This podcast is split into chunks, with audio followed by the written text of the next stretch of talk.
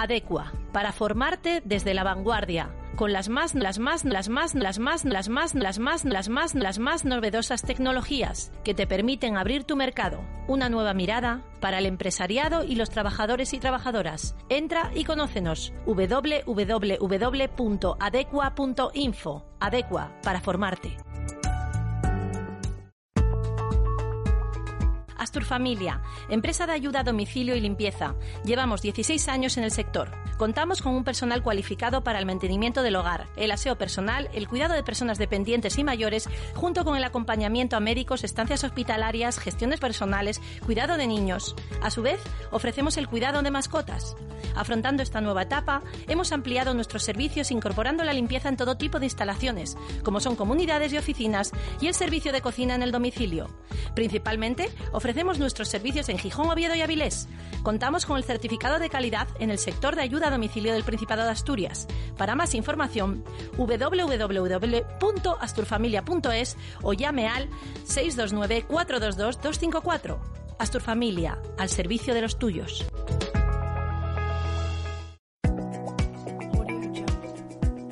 Avera. Acompañamos, vigilamos, estamos, recordamos, ayudamos, tu actitud de vida, tu independencia diaria. Somos una empresa dedicada a ser el ángel de la guarda de nuestros familiares, permitiendo que sigan con su vida social activa y liberándonos del sentimiento de culpabilidad por no estar lo suficientemente pendientes de ellos. Nuestros servicios son gestionados por personal totalmente implicado en el bienestar de nuestros seres queridos, las 24 horas, los 365 días del año. Varían en función de la necesidad del usuario final, manteniendo la privacidad en todo momento de sus movimientos, accediendo a su ficha solamente en el momento que se produzca una incidencia, procediendo a gestionar según el protocolo acordado.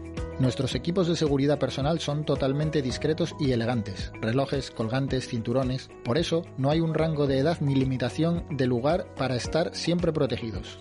Contáctanos en el teléfono 674-148357 o en el correo somosavera.somosavera.es. Thank you. Boutique Legal es un despacho especializado en derechos de nuevas tecnologías, especialistas en implantar leyes como protección de datos o la Ley de Servicios de la Información y Comercio Electrónico. Desde su creación y por su marcado carácter de colaboración, está compuesto por profesionales tanto del ámbito jurídico como técnico, lo que permite dar soluciones de 360 grados a cualquier contratiempo que tanto empresas como a profesionales les pueda surgir por el uso de nuevas tecnologías. Con despacho en calle Melquía de Álvarez 20, tercero A, y en Gijón, calle Las 312, Entresuelo, pueden contactar con nosotros en el correo electrónico administración arroba o en el teléfono 673 73 5418. Boutique Legal. Contáctenos.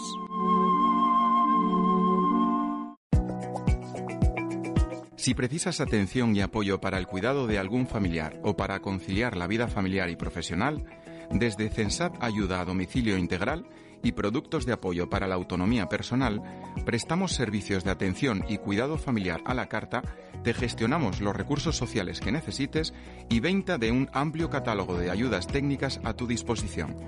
CENSAT Ayuda a Domicilio cuenta con un equipo de profesionales donde nuestra trabajadora social con amplia experiencia te informará y orientará para encontrar de forma individualizada el servicio que mejor te encaja para ti y para el cuidado de tu familia, siempre bajo el lema Con nosotros, tu vida más fácil.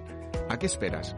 Teléfono de atención 24 horas los 365 días del año 633 777 174 Avenida de Galicia, número 19, bajo izquierda, Gijón.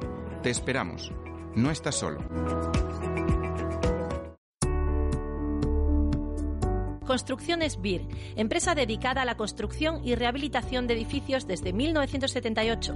Contamos con un experimentado equipo multidisciplinar preparado para llevar a cabo cualquier tipo de proyecto de construcción o rehabilitación, como la rehabilitación de edificios, restauración de fachadas y eficiencia energética para comunidades de propietarios, viviendas unifamiliares, entre otras. Creemos en el trabajo bien hecho, serio y riguroso, y nos empeñamos en ofrecerlo a nuestros clientes con el mejor precio disponible y con plazos ajustados de ejecución. Nos centramos primero en conocer las necesidades y objetivos de nuestros clientes para poder asesorarles en las soluciones que optimicen su inversión, acompañándole en todo el proceso que implica cualquier proyecto constructivo. Puede conocer más nuestro trabajo en más profundidad visitando la página web www.construccionesbir.com y contactarnos en el 985 345 710 o a través del correo electrónico info@construccionesbir.com. Estaremos encantados de atenderles. Construcciones Bir Aportamos valor a sus proyectos. Decofer es una carpintería metálica con más de 40 años de experiencia en el sector. Somos especialistas en la fabricación y colocación de todo tipo de trabajos en hierro y acero inoxidable, portones, así como sus motores, barandillas, cierres, rejas, como cualquier estructura metálica necesaria, mamparas, vigas, escaleras, mucho más. Hacemos presupuestos sin compromiso, acudiendo in situ a cualquier zona de Asturias para más información pueden acudir a nuestras instalaciones en el polígono de Puente Seco Beriña, Gijón. Llamar al 985 329965 o bien ver nuestros productos en nuestra web www.decofer.net. Forjando la amistad en hierro. En ESS Grupo realizamos instalaciones multiservicio de gas, calefacción, fontanería, climatización y soluciones sostenibles para particulares y empresas, porque sabemos que para ti el confort de tu hogar o tu negocio es lo más importante. Elige ESS Grupo. Contamos con delegaciones en Gijón y Sella. Llámanos al 984 105 978 ESS Grupo. Noergia Marketing Digital. Ayudamos a las empresas a vender más con ayuda de Internet. Para cualquier empresa, cada vez es más importante llegar a sus clientes a través de los medios digitales. Internet también es el mejor medio para buscar nuevos clientes. En Noergia estudiamos tu modelo de negocio y te proponemos cómo conseguir nuevos clientes con ayuda de tu web, de redes sociales, de publicidad online y de otras muchas herramientas. Noergia, un equipo que te ayudará a triunfar en la era digital. Llámanos al 984 155 059 o visítanos en noergia.com. TEM Roofer, instalaciones eléctricas, telecomunicaciones y energías renovables. Todo tipo de trabajos en instalaciones eléctricas, obra nueva y reformas. Locales comerciales, iluminación residencial, decorativa e industrial. Mantenimientos de garajes y comunidades de propietarios. Legalización de instalaciones, electricidad industrial, telecomunicaciones y domótica. Eficiencia energética. Infraestructura de recarga para vehículos eléctricos y energías renovables. Rebaje el gasto en su factura de la luz instalando energía solar. 20 años de experiencia en energías renovables avalan a la calidad de nuestras instalaciones y los conocimientos de la materia. Estudio, diseño, instalación, legalización y mantenimiento de instalaciones fotovoltaicas para autoconsumo y sin conexión a la red eléctrica. Presupuesto sin compromiso, consulte nuestras posibilidades de financiación. Pásese a las energías no contaminantes y contribuya a una mayor sostenibilidad del planeta contactando al número de teléfono 985 311917 o al mail info@temrufer.com.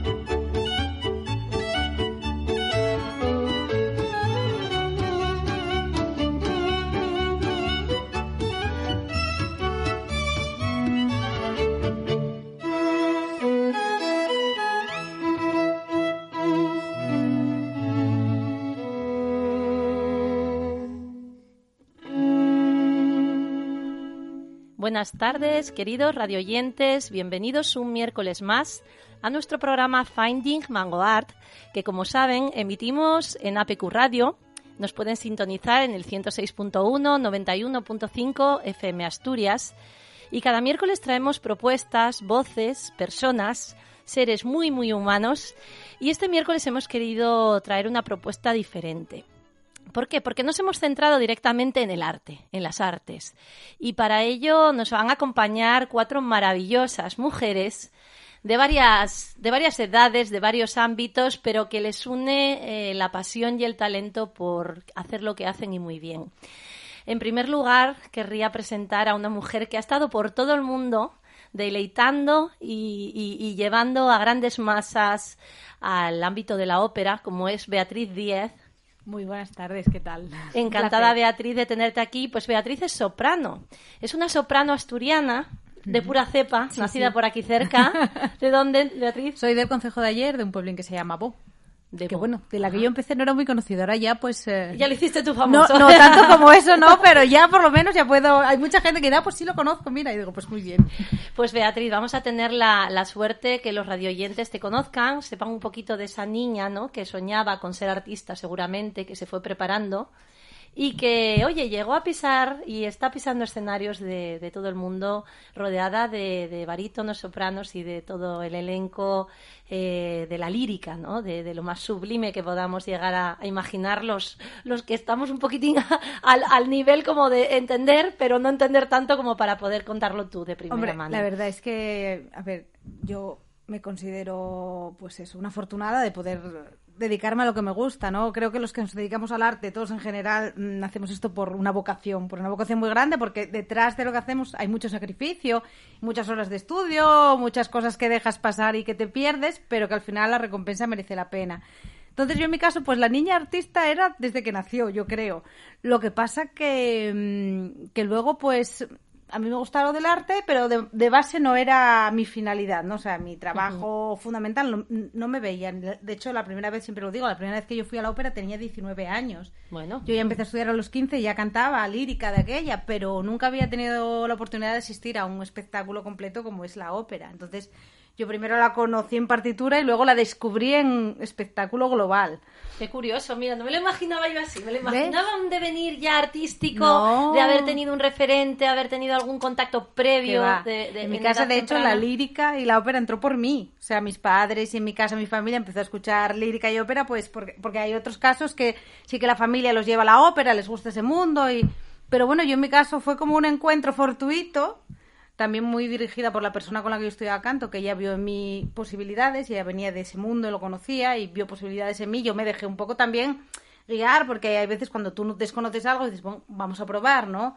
Y fue un poco así, de otra manera yo creo que me dedicaría a cantar, pero que sería mi afición. Porque bueno, yo estudié la carrera de biología, la dejé a la mitad porque aquello era ya inviable de, de maridar, aquello era muchas horas fuera, empecé a trabajar, a viajar y ya era muy difícil. Entonces la carrera quedó ahí en stand-by, pero la idea era pues que fuera una afición, pues como hay gente que pinta o como hay gente que hace yoga o lo que quiera hacer en su tiempo libre, ¿no? Para mí era una afición que me entretenía mucho, que me gustaba, que yo encima en escenarios disfrutaba y era un sitio donde yo me encontraba cómoda y suele ser un sitio donde la gente lo pasa mal, ¿no? Pero para mí era un sitio cómodo, ¿no? Con lo cual tiré por ahí, pero mm, hay mucha casualidad, mucho trabajo y mucho esfuerzo porque sí que hay oportunidades y tienes que estar preparada cuando se te cruza ese tren que dicen que pasa, ¿no? Pero fue mucha casualidad también lo que yo apareciera en este mundo.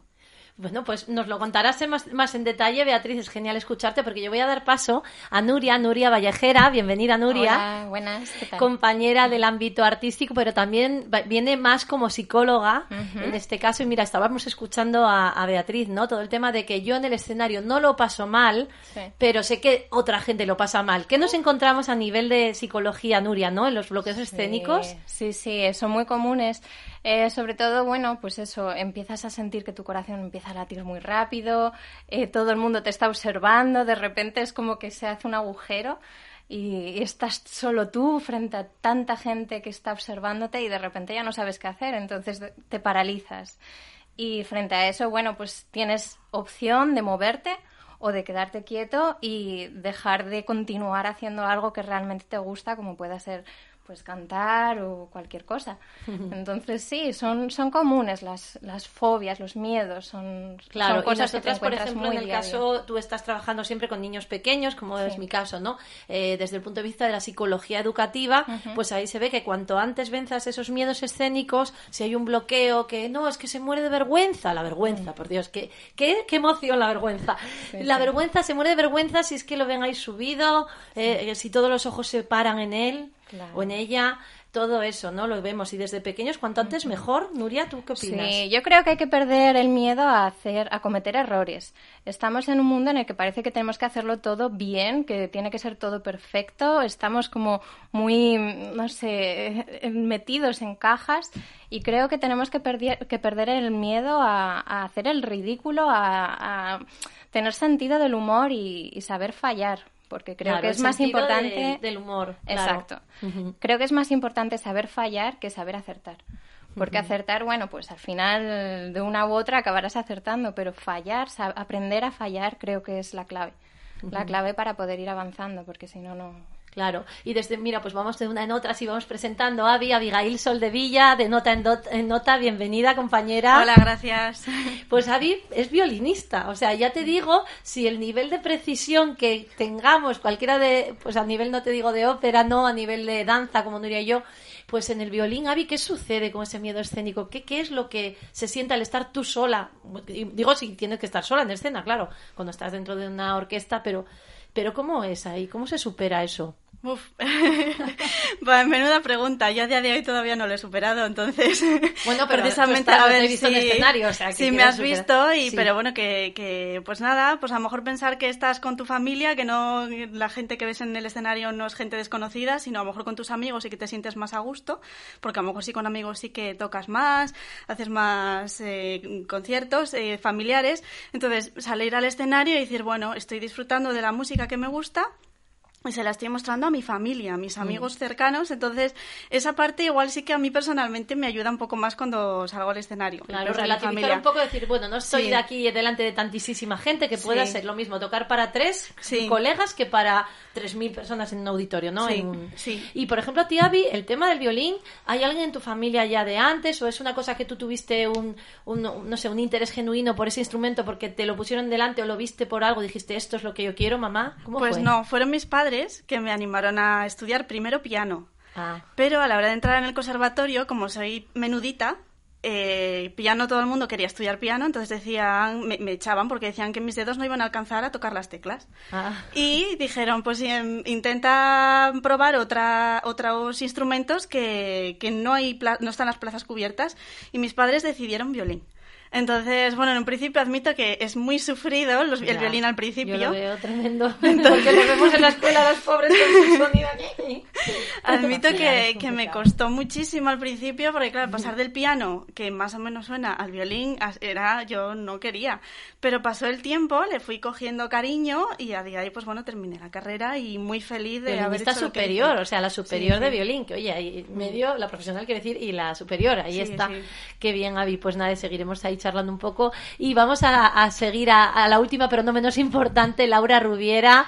Encantados de que vengas aquí a la radio, Laura, al Buenas programa. Tardes, Paula, igualmente. y bueno, Laura, para completar el elenco artístico que hoy tenemos aquí, pues Laura además es piano, estudiaste piano profesional, pero es percusionista, mujer percusionista, o sea, toca la batería, hablando claro, de la superior. Eso es genial. Cuéntanos, Laura, ¿y lo tuyo cómo ha sido? Pues un poco parecido a lo de, a lo de Abigail, porque mm, yo de pequeña me gustaba el piano. Entonces, em, cuando haces las pruebas para el conservatorio, tienes que poner un orden de instrumentos. Entonces, mis padres pusieron piano primero, luego pusieron percusión, creo que pusieron guitarra, algo así.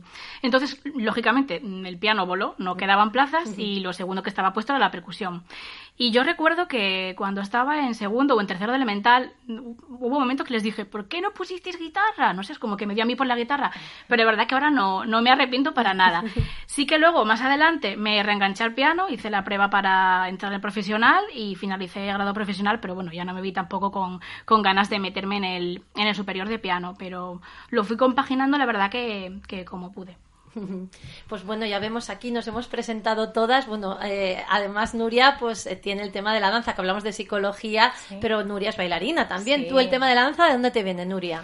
Buah, desde chiquitita. A los seis años empecé a bailar, sí, probablemente a los seis años fue. Y nada, o sea, me enamoré, básicamente me enamoré de la danza. A día de hoy sigo danzando y creo que va a continuar conmigo acompañándome el resto de mi vida. Voy a ser la viejecita que va a estar bailando en las bodas. los vídeos, va a ver los vídeos por ahí de YouTube, ahí va a estar seguro. Esa seré yo, esa seré yo. Y creo que bueno, esa es la mi forma de expresarme inicial ha sido el movimiento y luego ya me fui formando pues en el ámbito de la psicología y creo que se pueden amoldar súper bien, eh, tanto la psicología como la danza pueden hacer un, un, equipo increíble a la hora de intervenir con personas que, por, por, ejemplo, pueden tener problemas a la hora de comunicarse verbalmente. Claro. Es una, es una terapia magnífica. Y, y bueno, eh, no sé, ahora estoy intentando meterme en eso más de lleno y estoy encantada. Claro, yo creo que todo lo que sean estos híbridos, ¿no? A veces de profesiones, ¿no? Que, que, dices, bueno, pues tengo esto y además lo voy a unir con esto que también me gusta. Por ejemplo, en el caso de Abigail, también trabajas con bebés, porque no lo hablamos, pero el método Gordon, que nosotras en la escuela está, bueno, para los radioyentes que nos, que nos conozcan, algunos ya nos conocen, ya nos siguen por el programa, ya saben que hablamos de, de la escuela, de Vanguard, muchas veces, de por qué surgió ese proyecto, que es la búsqueda del talento y del interés genuino desde edades tempranas, pero es una escuela de crecimiento integral de 0,99. También tenemos señoras que vienen a, a clase, también Laura le ha dado eh, clase a adultos, de una chica que venía abajo, me parece, y luego estaba en teclado, adultos que quieren tocar, es decir, bueno, un poquitín estamos ahí para todos, ¿no? Y hacemos talleres de formación en coaching, desarrollo personal, etcétera. Pero en el caso de Abby, trabaja con los más bebés, pero bebés de huevito casi, que vienen las mamás los jueves por la tarde con su peque. Mira, de verdad, y entramos ahí un silencio y un respeto y aquella forma, ¿no? De, de, de, hacer como un ritual, porque ella dice un compañero, ¿quién es esa chica que canta una saeta que estabas calentando? Y yo, uno de Zumba, un día digo, ay hijo, qué ignorante eres.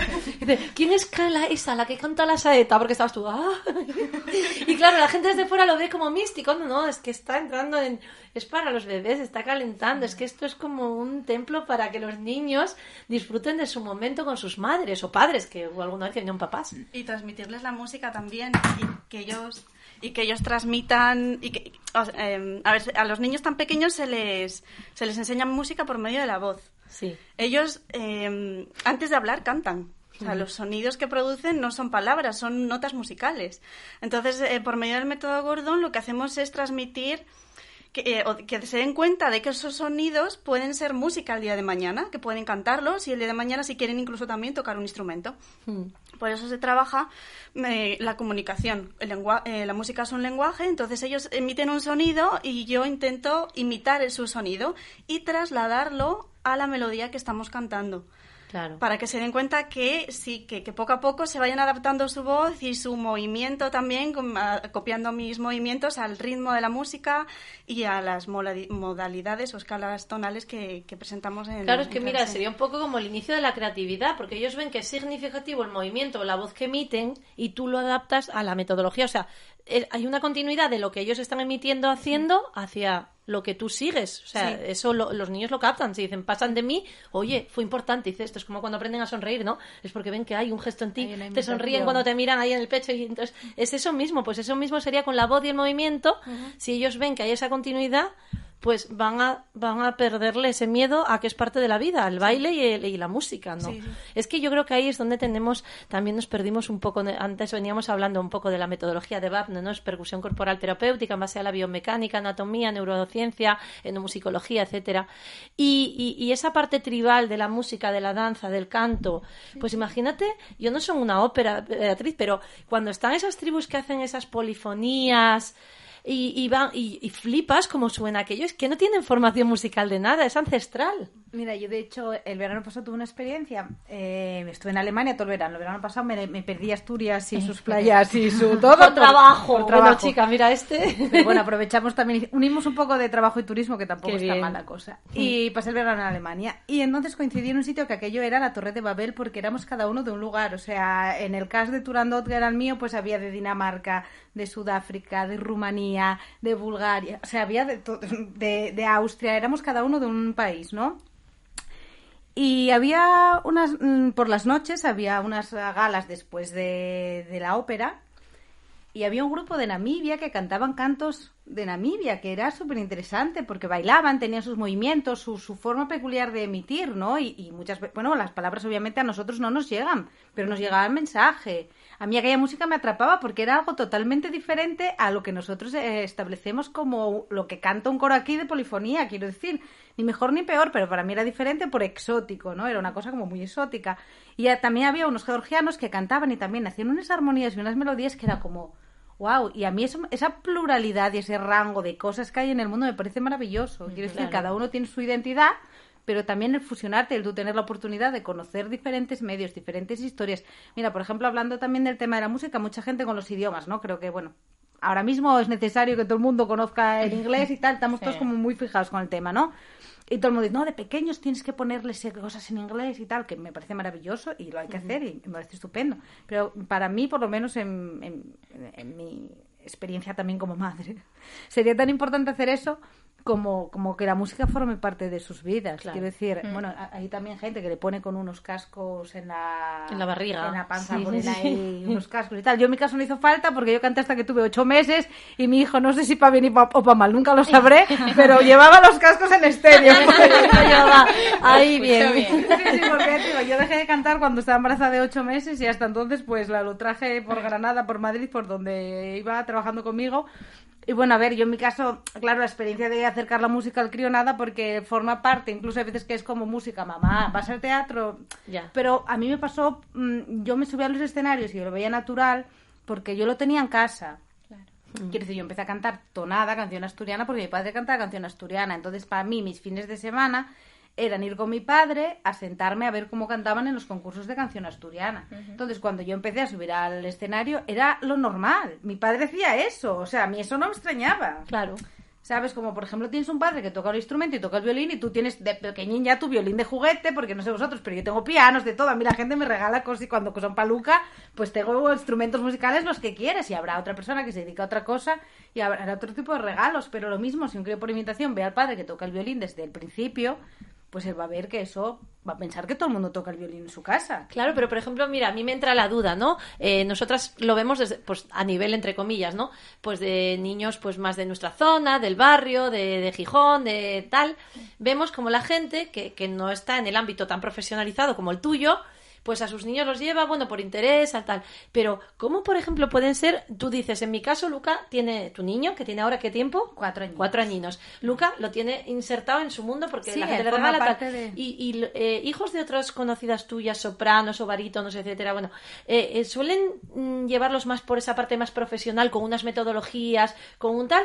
¿O crees que, que, que los están, o sea, no los influyen para que entren en ese mundo? ¿O crees que ya los están vinculando al mundo musical? ¿Hay? Yo creo que ahí inconscientemente los vinculamos. Porque yo, por ejemplo, en mi caso, en mi familia, yo fui la que empecé a ir al conservatorio y empecé a ir al conservatorio porque mi padre descubrió la música y cantar tardíamente, con treinta y pico años, porque antes no lo había hecho, y él pues tenía esta espinita de decir, a mí me hubiese encantado leer música, me hubiese cantado tal. Entonces yo empecé a cantar y mi padre dijo, yo no quiero tener el mismo problema que tuve, o sea, no quiero que mi hija tenga la misma cosa que tenga yo de no poder leer una partitura.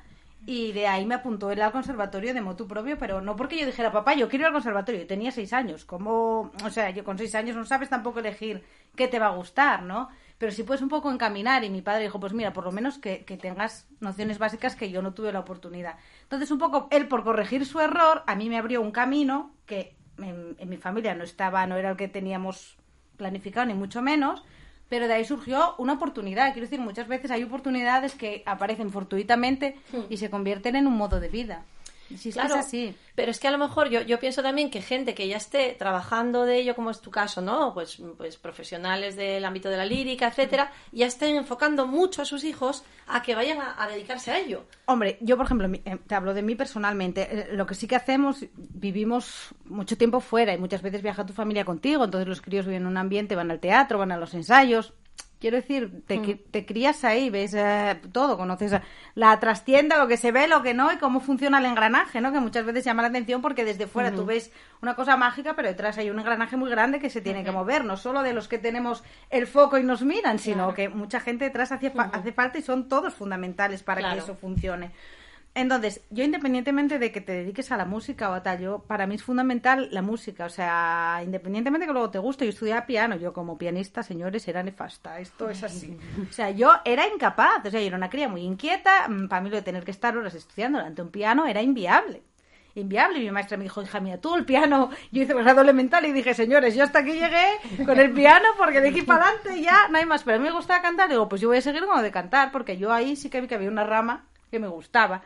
Y por ejemplo, que decías tú de la escuela de mayores, que yo, a mí por ejemplo me gusta el cello. Como instrumento ahora de mayor, ya siendo consciente de lo que hay y de la gama, a mí el cello me apasiona, me encanta. Y siempre lo dije, digo yo, yo cuando me jubile y sea una viejecita y tal, digo yo me pongo a estudiar cello. Y me parece maravilloso que la gente mayor también se anime a hacer eso, porque Sí. si toda la vida te gusta hacer algo, pues si cuando tienes tiempo lo puedes hacer, ¿por qué no lo vas a hacer? A mí me parece maravilloso. Sí, sí, sí. O sea, hay mucha gente, no, ahora ya me jubilo y me destrezas. siento aquí, no sé, o son estudio lo que destrezas físicas lo que hablábamos, ¿no? Muchas veces las destrezas físicas pues son las que nos llevan también a estimular el cerebro, a estar activos.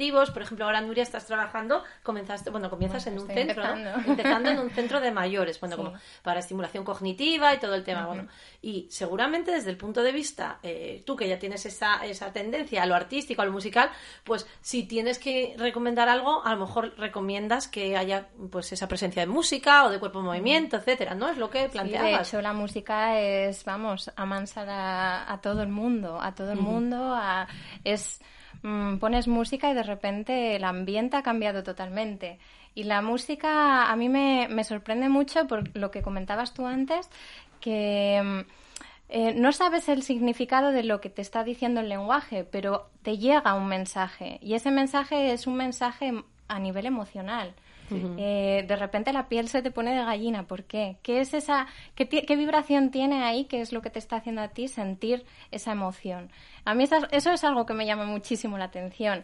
Y también cómo eh, activa al cerebro de forma que tú de repente eh, estás haciendo una actividad, la haces con música y la aumenta eh, la capacidad de concentración, de atención, de rendimiento.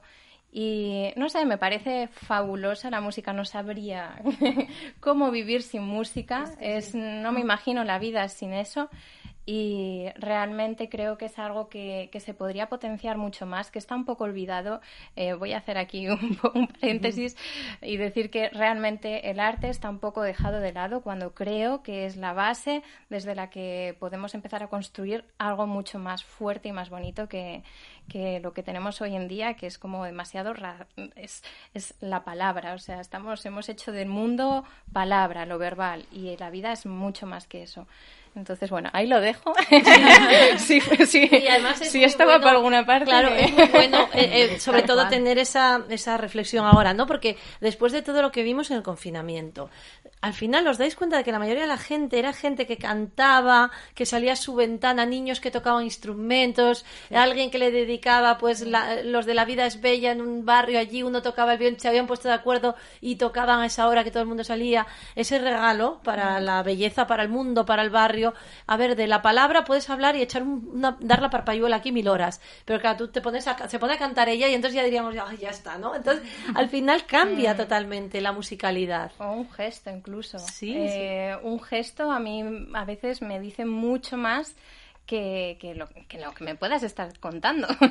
Realmente. La comunicación no verbal, por ejemplo, ahí, eh, De eh, Beatriz, tú cuando en escena, claro, interpretas, es que es todo gestos, todas las miradas, las proyecciones, es, bueno, teatro, quiero decir, Sí. toda la transmisión corporal. Sí, yo por ejemplo, eh, yo que sé, cuando estás en un teatro, que mira, me, me gusta mucho también lo que tú dices de que hay que perder un poco el miedo. Yo, a mí no me importa hacer el payaso a nivel Dios encima de un teatro. Tengo hecho de todo, os lo digo. Y luego en el fondo, y os lo digo de verdad, a mí mucha gente no me lo cree, os lo prometo que no me lo cree, pero yo tengo mi pudor. Yo soy, yo Beatriz Díaz por la calle, tengo mi, ay no, hay, tengo pudores y vergüenzas, los que me conocen de verdad lo saben, que tengo mis recovecos, pero claro, luego dicen, pero ahora te vas a tener tu vergüenza si te subes ahí, hay 3.000 mirándote.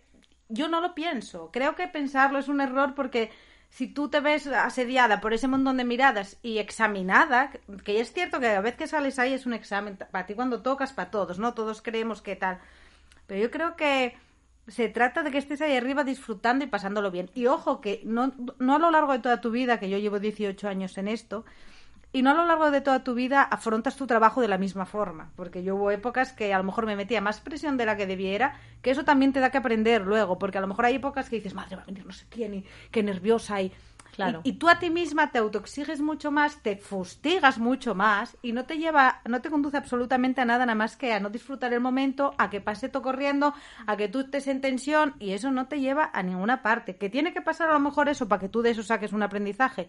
Pues seguramente, porque mm, la mente a veces nos juega malas pasadas, porque es así.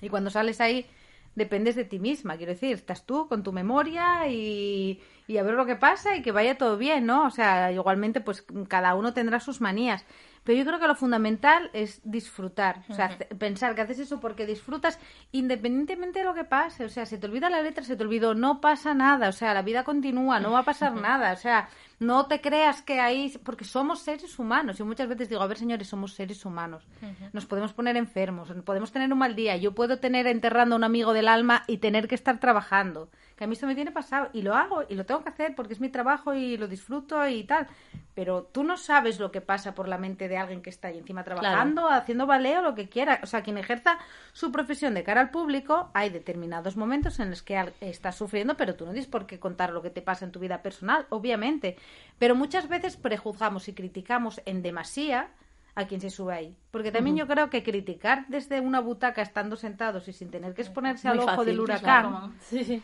es comodísimo. O sea, es una cosa maravillosa. Porque dices, bueno, tal, no sé qué, y luego dices, bueno, súbete tú un día y hazlo. Claro. Quiero decir, mm, es cierto que es mi trabajo y tal, pero y luego encima ahora, eh, con el mundo internet y tal, hay mucha gente que se escuda en el anonimato para hacer auténticas barbaridades. Y a mí eso me parece muy fuerte, porque si tú, por ejemplo, trabajas en una oficina y, bueno, estás todo el, todo el tiempo en tu oficina eh, y todo el tiempo te critican públicamente tu trabajo, dices, es que claro, yo al final de cuentas tenemos que ser conscientes que nosotros hacemos un trabajo y que cada día que subimos ahí intentamos dar lo mejor que tenemos ahí porque a los primeros que nos interesa dar lo mejor es a los que lo estamos haciendo. Claro. Porque de eso depende que te vuelvan a llamar, de eso depende que haya un buen ambiente en el trabajo y, y de eso dependen muchas más cosas. Y de eso depende que tu hijo coma, quiero Claro. decir. Claro, claro, O sea, porque es un trabajo también, claro. Claro, y, y- y- yo creo que eh, prima que la gente esté bien. A mí me encanta trabajar con gente que tiene buena energía, que tal, y luego todos lo pasamos. Quiero decir, todos tenemos nervios, pero hay que tener nervios de una manera de positiva, mariposillas ahí, que ay madre, vamos a estrenar, qué tal y qué pasará. Una agitación la tienes y la sufres, pero que al final tienes que plantarte ahí encima diciendo, mira, yo mm, lo voy a pasar bien y no todas las veces cantas al 100% de tus condiciones y tal. Y esto es así y es parte también del aprendizaje. O sea, Y por ejemplo, vamos a preguntarle a Laura, ella además es también de la banda de música de Gijón. Laura, cuéntanos un poquitín cómo, bueno, aparte de cómo está la banda a día de hoy, ¿eh? porque, claro, qué ensayos y qué no ensayos, cómo ha estado todo, y, y qué supone, ¿no? Ese trabajo de equipo que muchas veces, pues en una banda. La verdad que es muy importante y se nota mucho cuando estás, eh, estás un periodo sin estar tocando en conjunto con tus compañeros. Eh, tienes como de alguna forma sincronizar. Eh, ¿Cómo estamos? Bueno, la, situación es un poco complicada, claro, porque desde que hubo el, el confinamiento, lógicamente hemos dejado de, de ensayar, se han cancelado unas cuantas actuaciones. Eh, bueno, la directiva nos hemos estado reuniendo vía, bueno, telemática. Y vía, pues sí, sí, vía Zoom, el precisamente. Zoom ahora durante el confinamiento funcionó que... Hemos descubierto que las reuniones duran, duran menos con el Zoom, así que igual nos pasamos cuando ya no, no haga falta seguir con lo telemático, igual seguimos ahí con, Ah, bueno, con lo claro, tienes telemático. 45, 40, 45, creo que son. Bueno, pero estamos ahí una hora, hora y pico larga, Repetir. sí, sí. Entonces, eh, ¿cómo lo hemos hecho? Pues más o menos me imagino que como el resto de, bandas de, la región. Hemos eh, fijado una serie de, de obras que trabajar de manera individual y le hemos ido enviando una serie de vídeos al director. También hemos intentado hacer un, vídeo en común con alguna agrupación, bueno, algún coro, esto todavía está por ahí un poco aparcado, porque lo que hemos intentado conseguir era volver a la calle. Entonces, eh, bueno, en un principio, pues lo teníamos más o menos todo. eh, teníamos un plan, un plan hecho, teníamos pensado diferentes escenarios. Si tuviéramos que volver otra vez a, a pues continuar con, con vídeos, con grabaciones, quizás con algún tipo de, de webinar o algún, algún taller de lutería, de fabricación de instrumentos, ¿no? Pero lo que nos interesaba sobre todo era volver a la calle. ¿Qué ha pasado? Que eh, ha salido una resolución en, en julio mm, desaconsejando mm, todo el tipo de actuaciones en la calle, ya sea a nivel de musical, de folclórico, de baile. Entonces, bueno, hemos estado ahí realizando una serie de protocolos y hemos vuelto, hemos vuelto esta, este fin de semana pasado y la intención es que vayamos llevando la música a los diferentes barrios de Gijón, porque claro, la verdad es que se han paralizado todas las fiestas Claro. y es una sensación para todos, es un verano atípico Sí. y como Mira, mi decíais antes, lo comentaba el otro día, bueno, seguimos como estaba hablando, pero mi madre decía, es que veo a la gente triste. Digo, no, mamá, triste. Ay, yo veo el barrio triste, claro, ella es de un barrio, el barrio La Arena, Gijón, Mm. que es muy... Claro, entre que la gente espera, quieta, cada uno con su móvil, un metro no sé qué con el de adelante, eh, ya no hay el ambiente festivo, claro, el barrio de la Arena, la Semana Negra, verano, Feria de. Muestras, Mm. eh, fiestas de Prado, que todo el mundo paraba a comprar la heladería, tal vez. Ves gente comprándose un helado, pero no es con la misma alegría de comprar un helado, me encuentro no sé quién, lo saludo.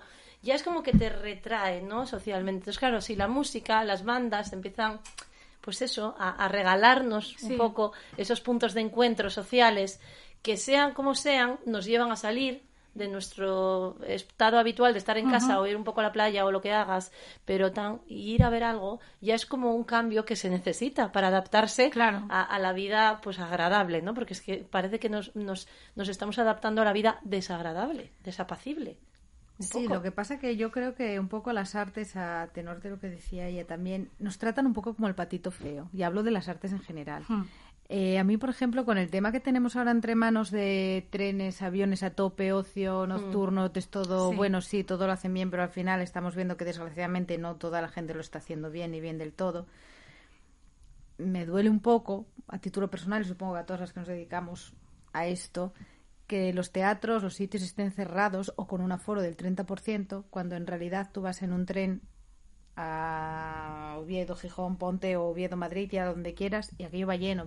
Haces un vuelo, un vuelo y, y- todos ahí compactaditos y como siempre, como si no hubiese pasado nada. Entonces, claro, yo interpreto que hay, hay prioridades, ¿no? Sí. Entonces, yo en mi vida y en mi mundo, y supongo que eh, estemos de acuerdo, que, que, que esto forma parte prioritaria de la vida. Por eso, por muchas cosas, es decir, porque te sube el ánimo, porque necesitas a veces tener actividad que te haga sentarte allí y olvidarte, o ir a veros a vosotros mientras hablan con la vecina y un poco se olvidan, aunque la vecina esté a dos metros y, y acaban y ya dicen. ¿qué? ¿Te gustó? Y tal, bueno, vamos a, a tomar algo ahí. Ay, ¿viste a la nieta de tal? Sí, es la violinista, no la otra. Y, hay un tema que es más allá de, ¿sabes? Que- Yo creo que es vida, necesario. porque es lo que nos falta, nos falta eso. Ya uno no se encuentra, se encuentra, tienes miedo de que nos acaba de pasar en el coche, Beatriz, ¿sabes lo que nos pasó? Veníamos No. para aquí, mi marido conduciendo y veníamos todas en el coche con la mascarilla puesta y en esto nos para la policía al lado y yo ya estaba como si fueras lo típico, ¿no? Y bajamos la ventanilla y yo haciendo así con la mascarilla, me la llevaré bien porque a veces se me baja un poquito y, y dije yo, disculpe, dice, que llevan los intermitentes cuádruples ahí y yo, ah, gracias, gracias, circulen, hasta luego y todos, ¡gluc! Hay mucho Te miedo. sientes delincuente en un coche por ir, claro, como miedo. normalmente vas con tus convivientes en el coche. Es la primera vez así que voy con tres no convivientes.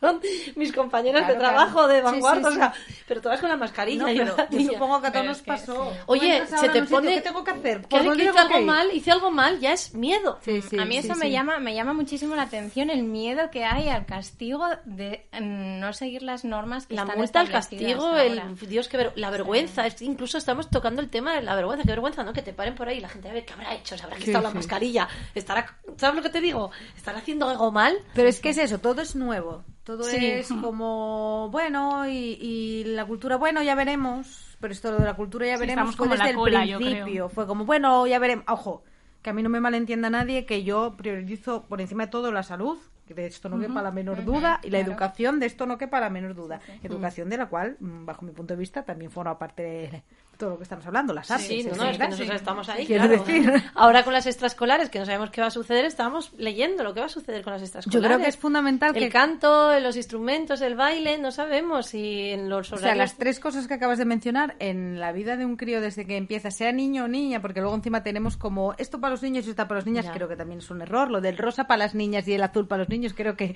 ya, quedó, ya ya. va siendo la época en la que ya poco a poco ya, o, o sea, o todo o nada. Y, y yo creo que das estrategias a un crío para muchas cosas. O sea, la música te acompaña muchísimo y te mejora muchísimo la capacidad de, de todo, de matemáticas, de concentración, de, de ver y, y- y te abre camino, te abre camino, conoces otro tipo de gente. A lo mejor viajas y en verano en vez de marchar por ahí todo el día en plan a lo bestia de festivales a lo bestia, vas a hacer un curso con los colegas y hay otro tipo de convivencia, otro tipo de, de crianza, pues un poco más basándola en la educación y en el conocer cosas y en y en investigar lo grande y todas las cosas que hay que conocer en este mundo, que es que Es son que además, muchas. desde el punto de vista que hablamos del aislamiento, ¿no? La banda no puede ensayar, porque vale, Abby en casa puede estar tocando el violín, eh, pues ella sola y, mejorando. Tú la voz, vale. Sí, pero- pero... a la hora de ponernos al, al, al, pues oye, al soberano público, que ya sabemos que critica, No lo que estamos no hablando hace un rato, igual. que en su butaca se sienten con derecho a juzgarte, porque tú eres la, la persona que va a salir allí y va a dar su arte, porque pagar una entrada normalmente, sí. aunque sea coste cero, también te van a, a criticar, No, ¿no? está Entonces, claro. Tú tienes que ir a tu nivel. Tú ensayaste tu violín, tu percusión, piano, lo que sea. Bueno, o Nuria prepara sus coreografías en casa. eh, Pero es que Nuria tiene que bailar con un ballet y tienen que ensayar en conjunto. Entonces, Ya, esos eso meses es que no se han podido juntar ya hay que recuperarlos. Sí. O, o, por ejemplo, vosotros ensayar en conjunto toda la lírica. Es decir, te perjudican por un lado, por el otro, ya no vas tan cómodo a tu trabajo. Tienes que dar el mismo nivel de antes porque la gente, claro, va a exigir, no va a decir, ay, pobrecita, que claro, estuvo tres meses sin ver a- y, oye, no está al 100%. Ya. Te van a exigir tu 100%. Sí, y sí. emocionalmente, que encima estás pensando en a ver si luego me llaman o si va a haber otro o... Es Esa diferencia social que estamos viendo entre las artes y a lo mejor alguien que con todo el respeto, yo lo digo, pero es que me he encontrado mucho porque todo el tema que hicimos de coaching en el confinamiento, yo me encontré con mucha gente funcionaria que estaban súper encantados, pero claro, cobraban pues mil y pico, dos mil, cuando yo pagaba mil y pico, dos mil o lo que me costara el alquiler y todo, y todos los gastos y todo, y si no llegaba alerte y lo que fuera. Entonces, esas personas estaban en casa y su situación emocional y su vivencia durante estos tres, cinco meses no es la misma que la mía y la de mi familia, No los míos. O sea, mi marido autónomo y autónomo y nuestros hijos viviéndolo de una manera que no pasa nada porque estamos happy flower, porque sí. somos así. Pero lo normal no es estar así. Entonces tú dices, a ver, que esa señora decía, no, yo estoy, oh señor, encantada, porque mira, yo me levanto a las 7, ficho, y estoy delante del ordenador hasta las 12. A las 12 voy a tomar el vermú o salgo tal. Y luego echo una siesta y a lo mejor me conecto otra vez a las 5. Pero oye, que es que no me tuve que vestir, coger el alza y comer en Oviedo y hacer gastos. Cobro lo mismo. Jolín, qué bien te vino, ¿no? Entonces, claro, tú te dicen eso y tienes que gestionar decir, ostras, y a lo mejor es una persona que es soltera, no tiene hijos, tiene un piso que heredó la abuela, y tú tienes. chum, chum, y dices tú, ostras, ¿el mundo es igual para todos? Mm, no, claramente Pero no. entonces lo que tienes que decir es mentalmente decir, a ver, yo estoy donde escogí, Sí, sí. ella está donde escogió, a lo mejor no.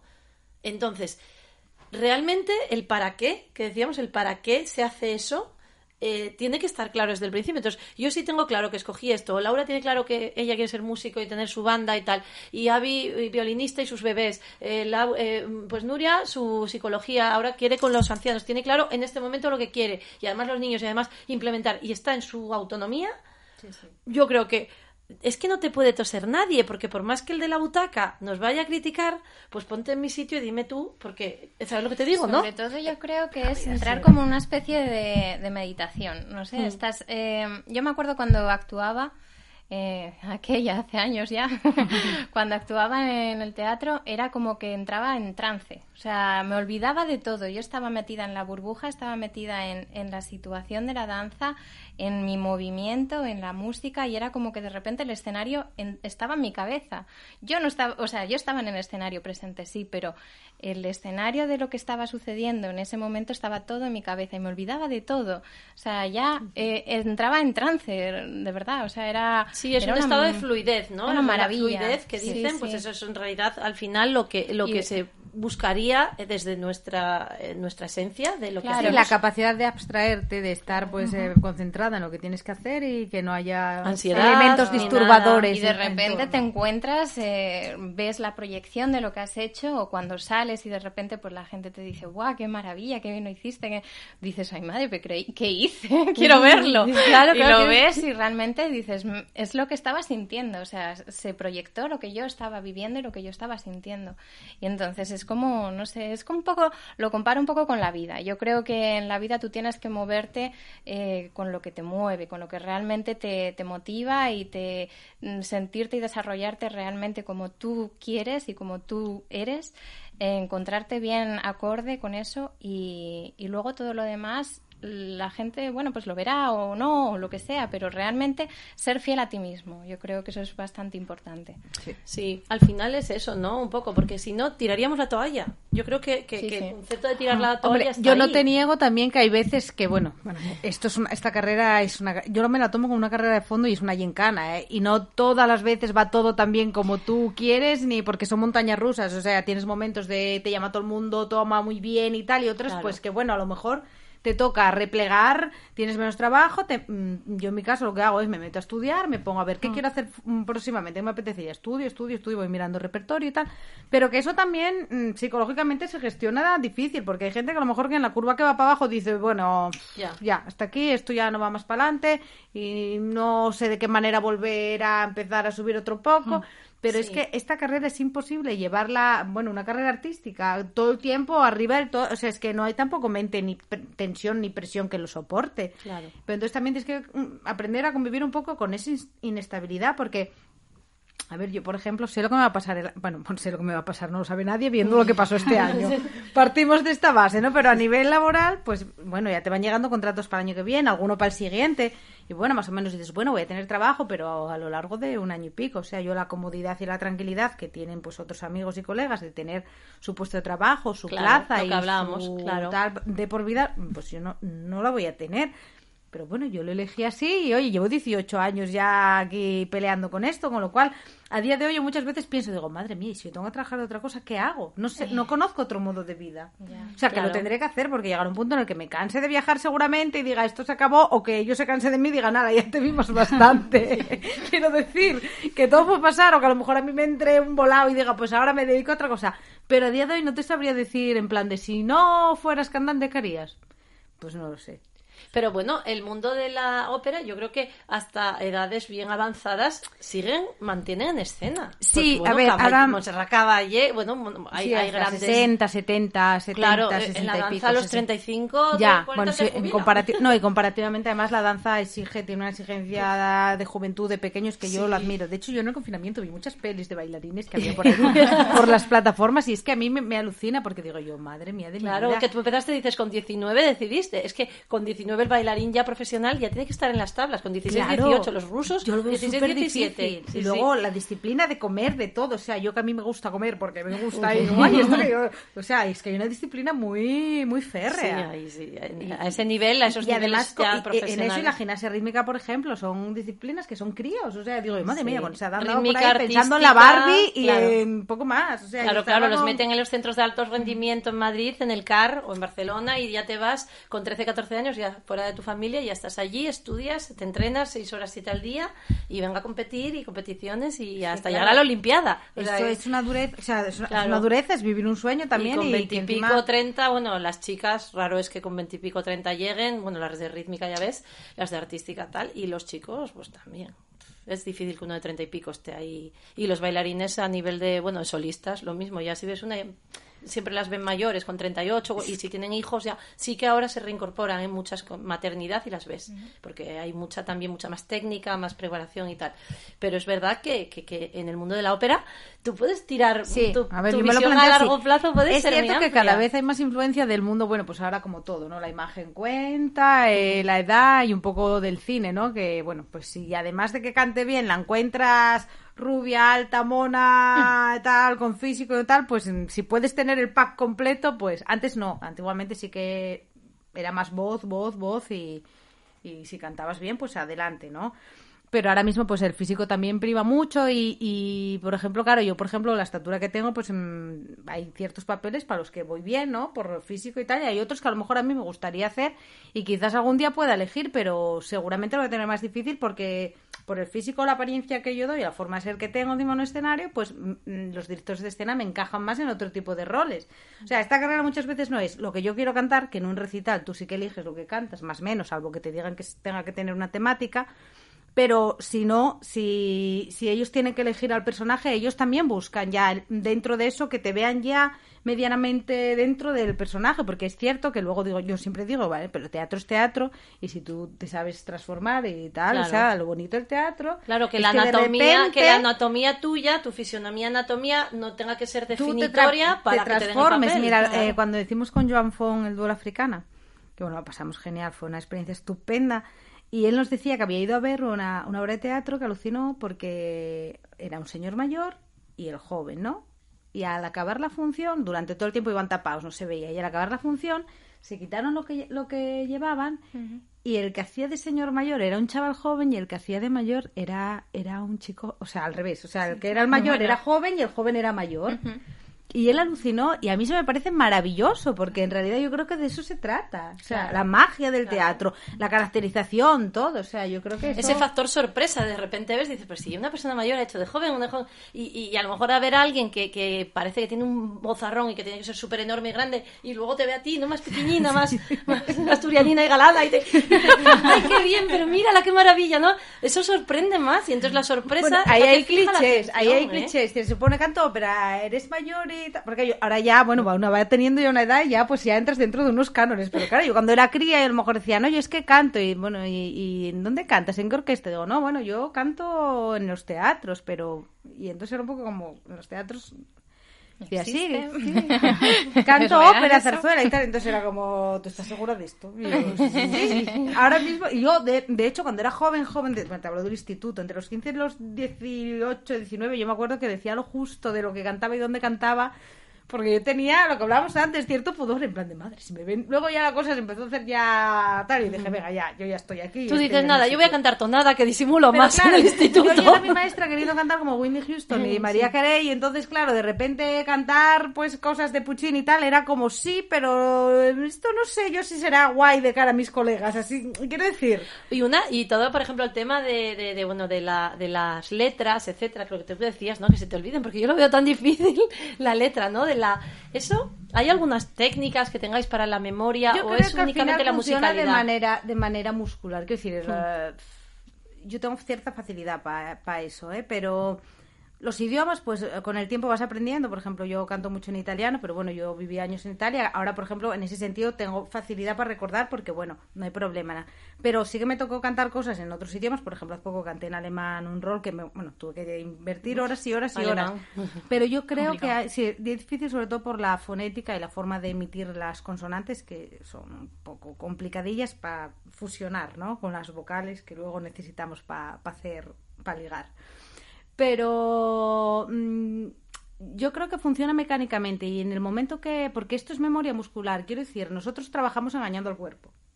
O sea, la, la técnica que hay para aprender a cantar en realidad yo, por ejemplo, juego con unas alturas del velo del paladar que no son reales. O sea, mi pensamiento es como levanta el velo del paladar. Mm, yo que sé, a nivel mental, mi velo del paladar está aquí arriba. Físicamente es imposible. pero hay imágenes que tú... Eso es súper interesante. La visualización, ¿no? Es visualizante. Trabajamos, yo por lo menos en mi caso, cada uno, cada uno tendrá su técnica. No, en instrumento también, ¿eh? Sí, sí. ¿También en instrumento? Sí, sí. ¿Y cómo funciona? Es visualización, entonces. Visualización de, de espacios, de, de, de sitios, trabajar, de sitios, de, de espacios. ver cúpulas en tu cuerpo, de Sí. ver aquí flotado, o sea, quiero Qué decir, fuerte, qué de hecho, el lenguaje, yo por ejemplo en mi caso, el lenguaje que yo tuve cuando empezaba era como respira, aquí tienes un flotador, levanta, como si fueras, como si fueras a bostezar, quiero decir, empiezas con, con cosas intuitivas, porque cuando tú empiezas en esto ni tienes eh, la palabra ni la jerga que hay en el medio, porque luego, claro, ya vas mm, poniendo a cada a cada cosa su nombre, ¿no? Con el tiempo cuando vas conociendo. Pero de la que empiezas tú no sabes nada del sonido, ni de la emisión, ni sabes lo que es el legato, ni sabes lo que es nada, porque yo entré allí con 15 años y en blanco. O sea, yo venía a la tonada asturiana y ni sabía lo que era legato ni nada en relación con... Ni el velo del paladar me había planteado yo que tenía algo que ver con esto, ni, ni que el diafragma intervenía, me explico. Entonces, Claro, la- eh, el lenguaje que hay que usar de mano para empezar, pues son lenguajes muy básicos. Luego ya no, ya entras dentro del mundo y ya vas colocando los nombres de cada cosa como son. Pero para amplificar tu voz de manera natural, que es lo que hacemos nosotros, necesitas jugar con espacios que no son reales. Ajá. Es Qué que bueno. con eso- espacios, os dais cuenta, es como una danza de la voz en espacios Mm, irreales. O sea, porque es como si tú, eh, bueno, salta como si tocaras el cielo, o vamos, a, elévate o salta hasta, ¿sabes? Sí, Eh, sí, lo mismo es- la danza, es ¿cómo voy a tocar el cielo? es ¿Cómo ya- esto. ¿Sabes? Siente como si te colgara un hilo de aquí. Es- esto se utiliza muchísimo en el tal, canto Entonces tú es esto. cuando te elevas, ¿no? Cuando Sí, lo del hilo es mágico. Por ejemplo, eh, cuando tengo alumnos que están haciendo el redoble y tienen como la, la tendencia como a querer atravesar el, el parche de la caja con la baqueta, ¿no? Y tú imagínate que eres como una marioneta y que tienes un hilo que, que, que te tira hacia arriba. Piensa eh, tocando hacia arriba y, y funciona. Claro, Y además, es les dices simbólico, eso es un y ya cambian el chip y dicen, ostras, es verdad, y te sale mucho mejor de lo que crees. Y dice, sí, sí, es verdad, es verdad. Y Claro. el centro también, que bueno, yo también creo que en el ballet eso es importante, pero el centro, o sea, eh, tú cuando vas a cantar, sentirte enraizada con el suelo y tener tu peso y tu, tu sitio, y, y- o sea, todo tiene su...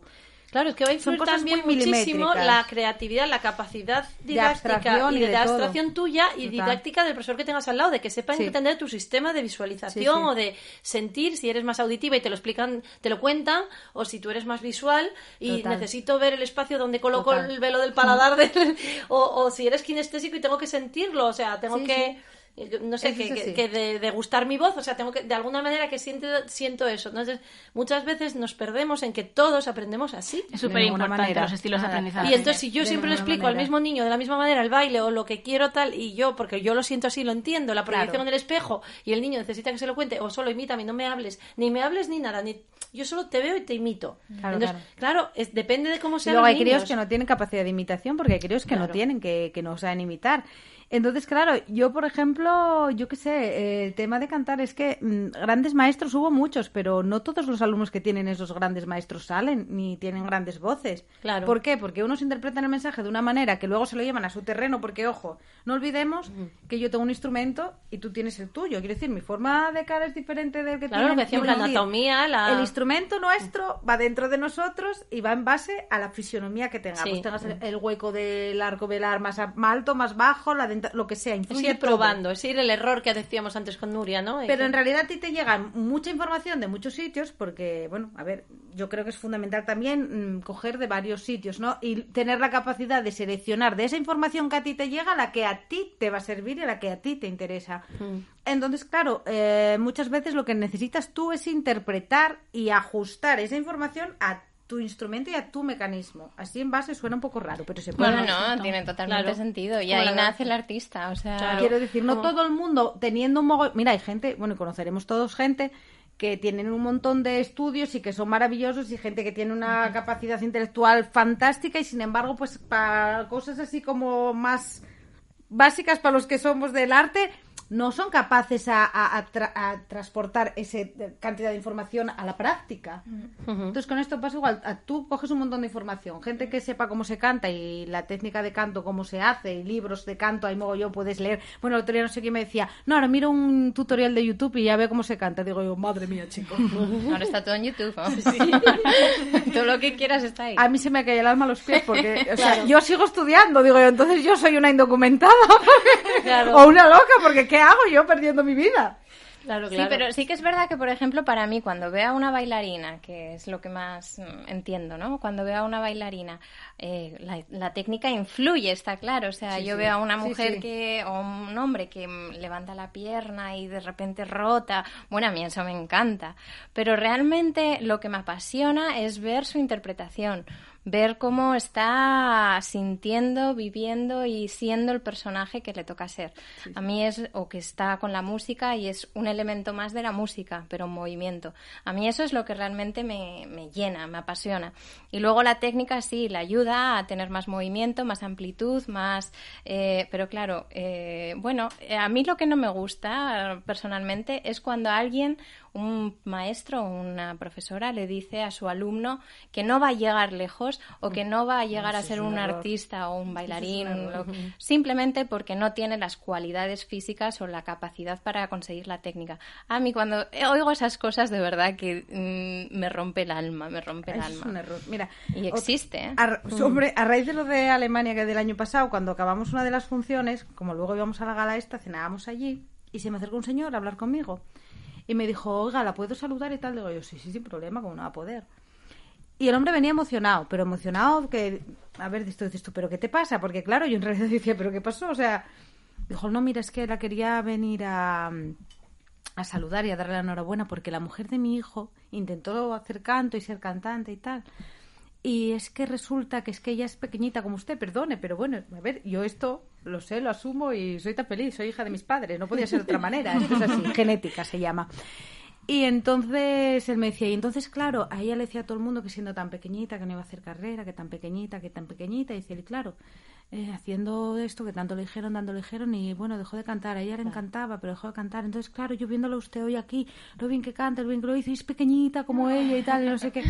Pero a mí me partió la alma, digo, me parece imposible que si una persona canta bien y tiene esta capacidad de poder hacer eso y sabe transmitir lo que lleva dentro, que el problema sea que sea pequeñita. Hmm. Porque en la vida real hay altos, bajos, gordos y flacos. Y lo que debiera estar ahí eh, plasmado sería mm, un lienzo de lo que vemos cotidianamente. Claro, claro. O sea, No, no, tenemos es que- también unos hándicaps de el alto, ella baja, el mm, Si es que la vida real no es así. O sea, en la vida real hay de todo con todo. No, no, pero es que además yo lo que pienso también es que en la vida real, igual que hay, entre comillas, discapacidades o gente que, que vienen, que bailan, que lo hacen maravillosamente bien y que no te planteas, porque dices, "Oye, tenemos que ser perfectos y cortados. por- Oye, no, es que tiene la espalda muy huesuda, ¿qué va? Esa espalda no me gusta. No me gusta. Un maestro que te diga, no me gusta su espalda. Pero es que a mí me parece- No me gustan tus hombros, es que son bájalos. No es que no puedo, tengo la clavícula así y mi padre tenía la espalda así y yo ya o me lo limo o, ¿sabes? Entonces vives obsesionada con tu espalda en baile o con tus malos pies o con lo malo y todo lo demás eh, no vale. muy No vale lo demás. Entonces, eso, como niño, niña, que te lo han dicho y que ves que otra que está al lado tiene un cuello de cisne y tal, y a lo mejor la del cuello de cisne cansó en tercero y tú llegaste a quinto y hiciste en Madrid y Sí, hiciste sí. tu título y tienes tu baile y tu escuela, y aquella que tenía el cuello perfecto no. Y, y- y si yo me hubiera pasado en la espalda, en el cuello o en los pies o en que no tiene el giro de cabeza tan bueno, y, y- y ves que a la otra le dan ese papel, dices tú, pues no, a mí qué me importa, pero si yo soy yo, a mí me da igual que me digan. Entonces, Pero con los creo que críos es- muy difícil. O sea, yo creo Sí. que hay que priorizar las virtudes que uno tiene Siempre, y potenciarlas, porque esto es así. Sí, sí.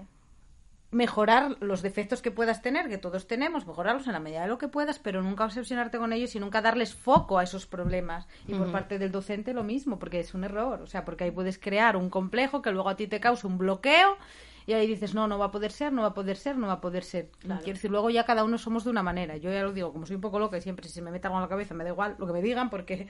Pero claro, no todo el mundo somos iguales. O Claro. sea, yo tuve una maestra en su tiempo, fuera de aquí, en el extranjero, y yo creo que yo fui la única que no salí llora- llorando de una clase de ella. Porque bueno, ella era muy recta, era muy dura y bueno, y la gente pues sufría.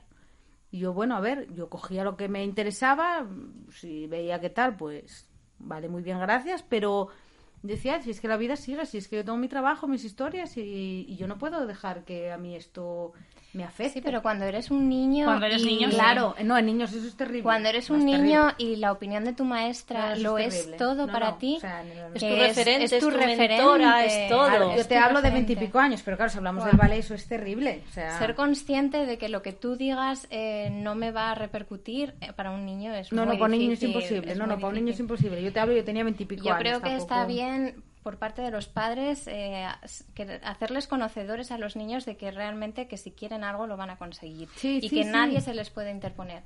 Eh, creo que eso es importante de hacerlo porque claramente un, un profesional eh, puede romper la vida de Total, la trayectoria totalmente de, de acuerdo. Una, de una criatura. Totalmente de acuerdo una contigo. Pero es que además yo creo que el mensaje tiene que ser ese. No hay, no hay barreras.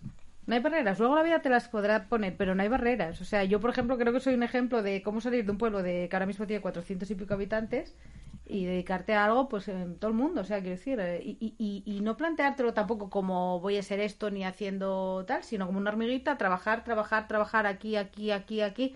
Y vas tejiendo tus cosas y vas mm, poniéndote tus metas a corto o largo plazo e intentar cumplirlas. Y ojo, si no las cumples en algún momento porque se tuerce la cosa por lo que sea, saber que si te caes te puedes levantar y de otra manera. A lo mejor el camino iba por aquí, se tiene que cruzar y va por otro lugar, pero te va a llevar al mismo sitio a lo mejor. Y eso no lo vas a poder saber. Quiero decir, muchas veces hay inconvenientes o cosas con las que no contabas, veas el caso. Pasa, mira, un ejemplo con, con, con el encierro, que el otro día lo comentaba con Paula por teléfono. Yo, por ejemplo, y todas, yo, por ejemplo, podía estar aquí de mal rollo diciendo porque no hay trabajo, no hay trabajo. Cierto que no, no hay trabajo, está todo parado, a ver si ojalá a partir de septiembre nos abren los sitios y la cosa empieza tal. El Teatro Real, afortunadamente, ya empezaron ahora a hacer cosas en Madrid. Pero bueno, es cierto que somos un poco ahora como ratones de laboratorios todos, porque estamos viendo cómo funciona esto y de qué forma, ¿no? Entonces, Sí, sí, no hay, no hay trabajo, pero yo, por ejemplo, decidí tomar una actitud constructiva de decir, bueno, tengo un tiempo aquí de parón, ¿qué quiero hacer? ¿Qué puedo mejorar? ¿En qué me puedo entretener mi cabeza para seguir haciendo cosas para más adelante? O podría estar todo el día quejándome porque mira, porque tal, o sé qué. Y yo en mi casa bebiéndome de una actitud negativa que lo único que me iba a traer iba a ser ansiedad, problemas y jaleos y estar riñendo con compañeros y tal. Y es que a mí, yo eso decidí ya desde el minuto cero que no, que no me interesaba y no iba conmigo. Aun, aun teniendo que dejar la carrera porque las cosas fueran maldad y no tuvieras para comer y tuvieras que tal. Pero creo que muchas veces hay que darle una vuelta y decir, para un poco, si yo estoy mal y me pongo aquí a lo loco, lo único que voy a hacer va a ser pasarlo yo mal, comerme el trago, cuando se pueda la situación mejorará, pero es que no me va a conducir a ninguna parte. Y yo creo que eso también podría ser una actitud de vida. Quiero decir, no centrarte siempre en lo malo, sino intentar, hay veces que cuesta, ¿eh? pero intentar ver de qué manera puedes dejar eso un poco mm, al lado e intentar ver otro camino. Porque es que no queda otra. O sea, yo tengo muchos colegas que lo están pasando mal, pero están pasando mal porque se agobian, tal. Ojo, yo también me agobio, yo también pago facturas y pago cosas y tal. Sí, sí. Pero, pero también creo que es importante no, no caer en el en el falso positivismo este que hay de, No, tampoco, claro. de "Buah, porque es que en el confinamiento tienes que sacar lo mejor Ah, de no, ti". no, no, yo tengo un hijo de cuatro Cuando- años, es imposible que lo pueda sacar. No, no, no, no. no. Cuando salgas de ahí de casa tienes que salir siendo bueno. vida real, ¿eh? Yo no hice ni un máster ni estudié idiomas ni nada. Yo hablo en vida real, en cosas cotidianas. No te hablo de, bueno, no, hay gente que hizo una carrera y todo, porque hay gente que dices tú, pero ¿en qué momento te dio tiempo a todo esto? No, no, yo partiendo de la base que tengo un Claro, pitufo claro. de cuatro años, inviable. Pero Sí, te quiero decir, no estar siempre, porque yo, por ejemplo, ahora también observas que hay veces que por yo muevo esto de aquí a aquí, las reacciones es exacerbada. O sea, hay unas reacciones a veces, ahora mismo por cosas pequeñas que dices tú, tampoco. Pero porque la gente también estamos en un caldo de cultivo un poco complicado. Complicado para todos y habrá gente que en sus casas tenga verdaderos dramas. Entonces ahí sí, que tienes todo el derecho del mundo a estar mm, enfadadísimo con el mundo. Pero bueno, si de momento no hay trabajo y estamos todos igual, no por una cuestión propia de que yo qué puedo hacer por tener más trabajo, no, es que... Eso, estamos todos sí. igual. o sea. Eso es lo que, lo que O planteábamos, sea, no, ¿no? es un Hablábamos... propio, sino que Claro. global. Hablábamos de un poco eh, cómo nos puede servir esto que estamos nosotras viviendo desde el punto de vista de las artes para que no se desanime la gente a decir, Sí. oye, es que resulta que hay gente que teniéndolo todo en el confinamiento, incluso un trabajo, no sé qué, sufrieron mucho más.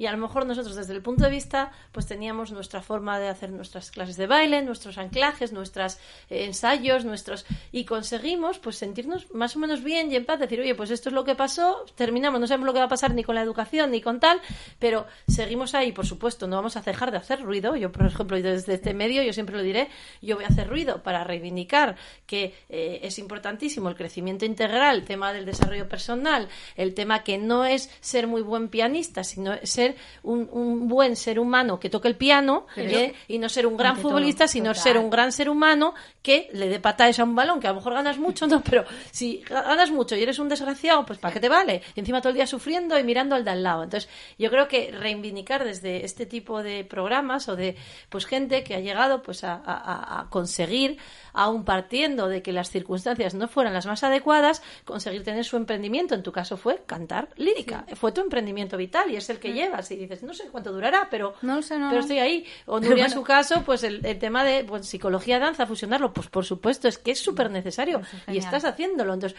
pues para algo también nos encontramos en el camino para poder estar contándolo y mejorando todas. Avi, pues con los bebés, el violín, etcétera. Vamos a intentar luchar porque seguir dando mm, la caña para que la gente se anime a que desde bien pequeñiños vengan con sus niños a las aulas. Y yo no te digo tener una mujer percusionista como es Laura, que no hay tantas, que toca la batería, que mola, que los niños ven escuela rock school, etcétera, ¿no? Pero tienen a Laura, que tiene una metodología que, todo hay que decirlo, hay gente, hemos tenido gente que no tenía estudios, tocaban de, ¿sabes? Sí, sí, de pues. autóma- sí, ¿no? Bueno, autodidactas, Sí. y claro, vas viendo que ahí se queda eh, lo que no quieres, porque claro, hay una actitud detrás, hay determinadas cosas que no quieres que los niños imiten, sino que vean que hay una disciplina, unos estudios y vamos a disfrutar todos en el escenario y hacerlo súper bien. Pero yo tengo 10 años de carrera de danza porque empecé a los 10 y acabé a los 20. No, lo que queda Entonces, claro es que para detrás algo. tiene que haber un trabajo Además, serio y es lo que enseñarles a decía- los críos que eso, que hay un Lo que trabajo. decía ahí Beatriz, que y ya no es tanto eh, lo bueno que sea el maestro, sino lo bien que te sepa transmitir el maestro. Eso eh, es. Y incluso valores, no solamente No, no, musical, sobre todo, primero ser persona y luego eres músico. Tu Y no educación. tienes por Y qué hemos acabar siendo niños- músico profesional. Claro. pero No, tienes no, que disfrutar menos. de la música. Si la Claro. finalidad no es esa. Laura además claro. es maestra, ella tiene magisterio. Bueno, bueno, estoy, estoy en ello, estoy Bueno, acabando. Ya, ya está acabando, ya casi es, bueno. Me pilló el COVID de por medio. Sí, Claro, este, claro. Con, con prácticas en colegios, en centros educativos, etcétera. Y bueno,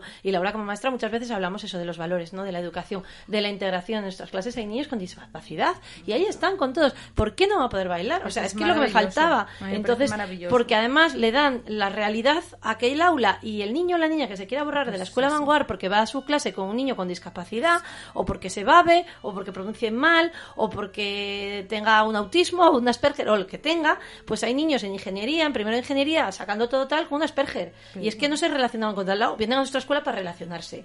Y porque en el mundo te van a tocar compañeros de es que la departamento Asperger, así. te lo juro. Es la que los hay. Pero es que la vida y verla así. cómo disfruta. Claro. Pero es que verla en y- las y- actuaciones. Y, cuando es- y cuando esas personas hacen un paso adelante, ese paso disfrutas mil veces más que cualquier paso. la de- gente de- como de- aplaude con todo eso. mi respeto, pero eso Claro. te parece que Es súper bonito.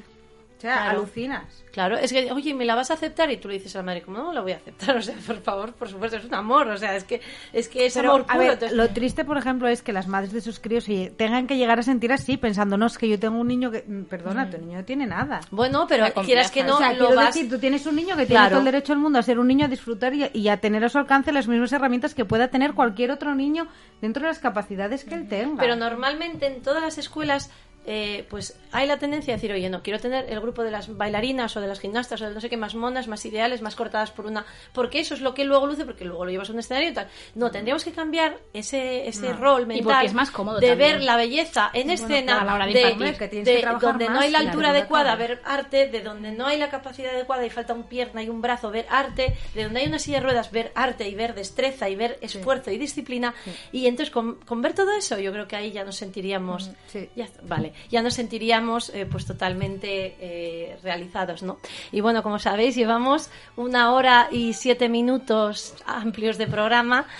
Y se nos ha ido de las manos, más bien del micro. Se nos ha ido, chicas.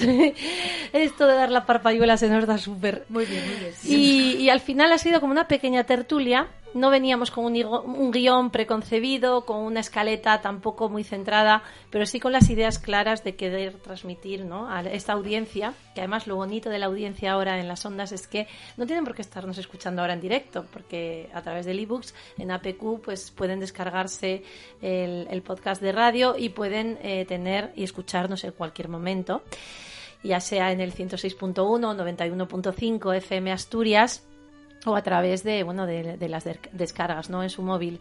Y, y, por supuesto dar las gracias a estas chicas mujeres artistas con talento que, que, bueno que, que rodearse de gente así es, es de verdad lo que llena el alma y lo que permite que, que podamos seguir creciendo en conjunto cogidas de las manos ayudándonos sabiendo que estamos ahí que el mundo de la empresa muchas veces en este programa sabemos que tenemos gente de empresa. Al final todos somos eso, ese ser humano que busca pues crecer y llevar lo mejor alrededor, pero hay veces que se entorpece por prejuicios, por, por complejos, por comparativas, por... y todo eso es lo que tendríamos que intentar ir limpiando para que nos veamos todos como un uno, un, som- un somos uno, un ser único, que lo que consigue es pues crear belleza para el mundo. Y con esta voz y con esta y con esta compañía pues les damos las gracias a nuestros radioyentes por estar ahí. Y les emplazamos para que seguramente en septiembre, en octubre hagamos un especial desde el auditorio que lo teníamos previsto Beatriz.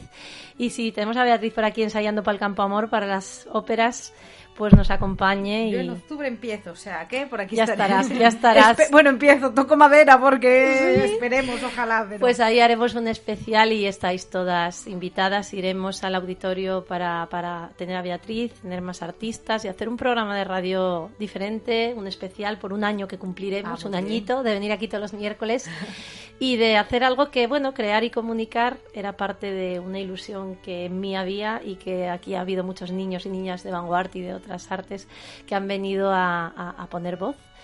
Y, y está cumplido, entonces yo ya me voy a dormir tranquila. Trabajo hecho. Y que además ha sido el primer día que Nuria, Avi y, y Laura iban a la radio y lo he podido compartir con Beatriz y ha sido una tertulia maravillosa, Sí, ¿verdad? Así cómoda, que sí. gracias chicas, disfrutar y a los oyentes seguir creando y seguir amando.